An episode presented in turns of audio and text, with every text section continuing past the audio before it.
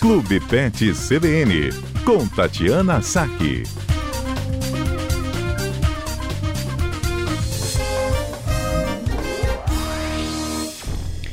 Doutora Tatiana, boa tarde, tudo bem?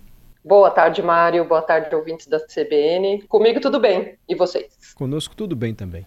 Semana passada não deu tempo da doutora Tatiana trazer aqui todo o seu tutorial para ser um bom tutor. Mais ou menos isso, assim. Dicas para quem quer ter um pet, o que é imprescindível para você ser, eu ia dizer dono, mas hoje a palavra é tutor, assim, que trate bem o animal. Vamos continuar as dicas, doutora Tati? Vamos continuar. É, são os mandamentos da posse responsável. Isso. É. É...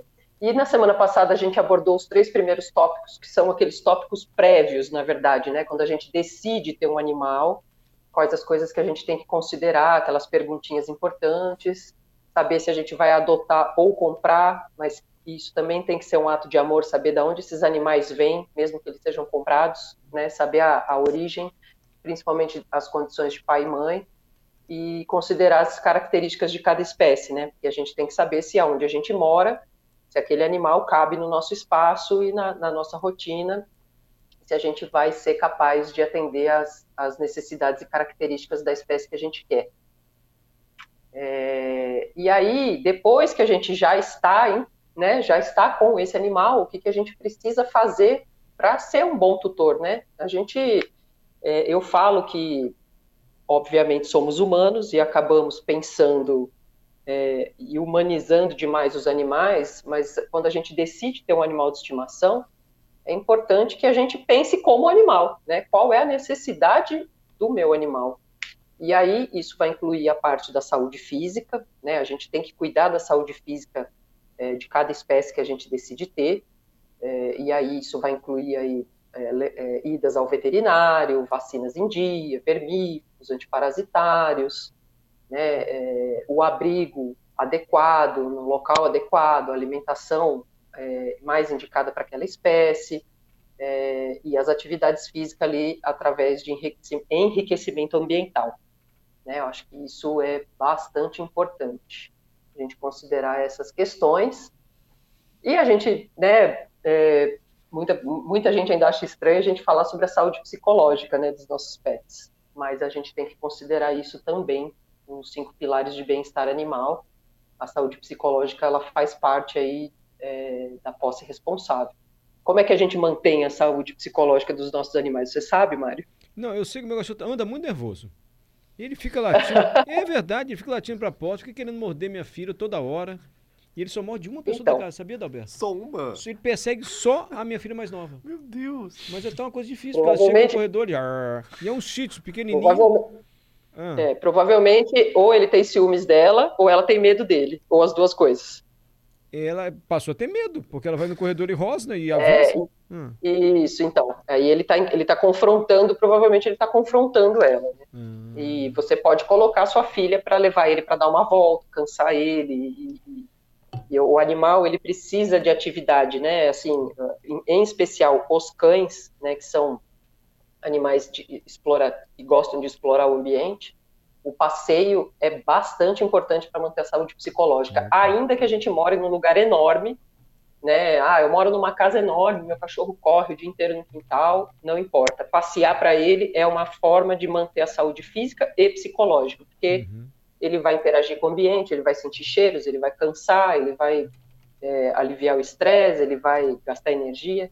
Né? Então, assim, é, isso faz parte realmente da, da saúde psicológica. E no caso dos animais que não saem de casa, né, se você tem, por exemplo, um gato, que o ideal é ficar confinado, é você fazer o enriquecimento ambiental para o felino, para que ele possa manifestar aí suas, suas seu comportamento natural, né, de afiar as unhas, de poder escalar, de poder ficar no alto das coisas observando o mundo, é, é, de ter uma fonte de água disponível ali, é, de preferência em movimento. Se você vai decidir ter um réptil, você vai, provavelmente vai ter que ter um terrário, né, uma cobra também, enfim cada espécie vai ter ali uma necessidade e a gente tem que atender essa necessidade psicológica e também dar a educação e o treinamento no caso dos cães. Sim. Doutor, se você me permite um parênteses, só para essa minha consulta particular, tá chegando visita aí, doutor? Cuidado, que o cachorrada agitou agora aí, hein? Pois é, eu tô no fone de ouvido, hein? Que eu botei o fone para vocês não ouvirem os cachorros. Mas... ouvindo a beça. Mas Qualquer... você quer dar, uma, quer dar uma assistência para eles aí? Depois a gente continua? Não, eles estão lá longe, lá na frente. Ah, tá. Só me dá essa, uma dica assim, então. Quando é que a gente é, age quando o cachorro estranha, fica estranhando constantemente o integrante da família, assim? Porque dentro de apartamento, o que, que eu faço com ele para ele parar de latir para ele, para ele parar de avançar? O que, que ela faz? Olha, então, Mário, isso é uma dinâmica da família, entendeu? Então, assim, é difícil de, de, opinar porque você precisa, é, às vezes, você contratar um veterinário comportamental e entender qual é a dinâmica da casa e o porquê que o animal está fazendo isso, é a forma mais fácil, entendeu? Porque é, geralmente é um, é, um, é um mecanismo da casa, entendeu? O animal, Entendi. é o que eu falei, provavelmente ele sabe que a sua filha tem medo é, e ele enfrenta ela e ela passa a ter mais medo e isso tende pode tender a piorar ou a se manter sempre no mesmo nível, né? Ou, mas tem que realmente entender a dinâmica da casa e às vezes um, uma pessoa especialista em comportamento pode ajudar bastante. Entendi.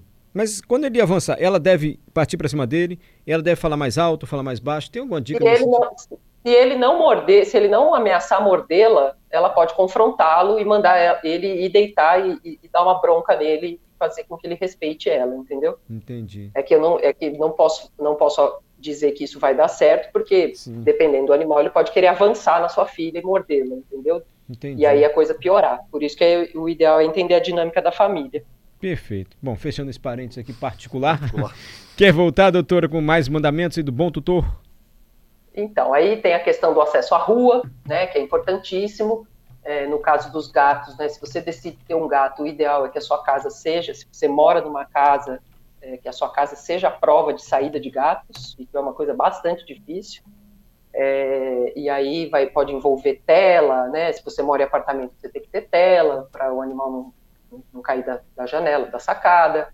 É, se você vai sair com seu cão à rua, né? A gente tem que respeitar é, a vizinhança, a gente tem que respeitar regras de condomínio, e a gente sempre levar o cachorro junto na coleira, né? Porque os animais que têm acesso à rua livre, eles estão sujeitos a todas as, né, a todas as coisas ruins que estão na rua. Ele pode ser atropelado, ele pode pegar doença, ele pode pegar pulga, carrapato, ele pode ser roubado, maltratado, atacado por outro animal, enfim, tem uma infinidade de coisas que podem acontecer. Né? Então, assim, a gente tem que encontrar o equilíbrio entre é, o passeio regular do cão e essa, essa questão da responsabilidade, né? E no caso dos gatos, tentar fazer uma casa aí à prova de, de, de fuga de gatos, que é bastante uhum. difícil. E lógico, né, que o passeio envolve, né, aí o tutor responsável envolve recolher os dejetos do seu animal, né? Por favor, né? Recolha o cocô do seu cão, se ele fizer o cocô na rua, recolha o cocô e, por favor, jogue o cocô no lixo. Porque o que eu mais tenho visto nas ruas hoje em dia é o cocô embrulhado no saquinho e o saquinho no chão. Ah, que, o que não faz nenhum sentido. É, se você se deu o trabalho de pegar o cocô, joga no lixo, poxa vida. Exatamente, mas assim, eu canso de ver infinitas sacolinhas de cocô espalhadas no chão, na rua, em Vila Velha, em Vitória, por onde eu passo, sempre vejo. Tem muito. E aí, assim, né, o que, que é importante também? É, a gente pensar na identificação dos nossos animais, é, se o animal é, ele colocar uma plaquinha de identificação que tenha seu nome e seu telefone, ou melhor ainda, é, também fazer a microchipagem, né? A gente já falou de microchipagem, Sim. que é uma forma de, de identificar, é, é, uma identidade permanente daquele animal, né? Caso ele se perca ou ele seja roubado, ele pode ser identificado. É, e alguns órgãos de, alguns centros de controle de zoonoses até oferece esse tipo de serviço, mas acho que não no Espírito Santo, infelizmente. E por fim, né, eu acho que sempre que a gente decide ter um, um animal de estimação, a gente tem que pensar é, na questão das crias indesejadas, né, do abandono e da necessidade de controle populacional. Né, às vezes a gente tem um gato ou um cachorro que vive num sítio e tem livre acesso à rua, ou ele é peridomiciliado e tem contato com outros animais, né? Ou ele sai para dar uma voltinha e volta, e ele pode cruzar com outros animais na rua. A fêmea pode voltar prenha para casa, ou ele pode emprenhar animais na rua. E aí a gente sempre diz que castrar nessas situações é um ato de amor, né? É um ato de amor que vai prevenir as, as crias indesejadas e o abandono, porque muitas vezes a cadela é, emprenha e aí a pessoa nem percebe, nem nota, nem notou que a cadela cruzou e dali dois meses tem oito, dez filhotes para a pessoa dar conta e, e ela, para se livrar do problema, pode doar o animal para qualquer um que não necessariamente vai ter condições de cuidar e vai acabar perpetuando o problema ou muitas vezes pega essa ninhada e joga em qualquer lugar, né? Então, eu acho que, que nesses casos a castração ela, ela é um ato de amor também e de cidadania. Ah, sem dúvida. Tá, então as dicas, os mandamentos. O doutora Tati, a Renata Polastri, ela pergunta se de fato, será que isso é verdade, gente? Shih Tzu e Lasha, Lasha é o nome da raça? Lasha, Lhasa, Lasha. Lhasa, Lhasa deve ser. É, ela pergunta, Shih Tzu e Lhasa de fato não gostam de criança? É comum eles atacarem criança? Tem raça que não gosta de criança? eu acho que depende muito da personalidade do animal, da forma como o animal é criado, da, da dinâmica familiar tem muitas questões que envolvem, a gente não pode culpar única e exclusivamente a personalidade do animal. Tá? Eu acho que isso é um erro para qualquer raça, é, todas elas. É, tem muitas variáveis, né? Assim como se a gente cresce num. Alô? Oi, tô te ouvindo, tá todo mundo te ouvindo. Oi, ah. Não, é que eu acho que o telefone tocou. Uhum. É, então a gente não pode generalizar, e eu acho que tem muitas variáveis que influenciam é, no comportamento do animal.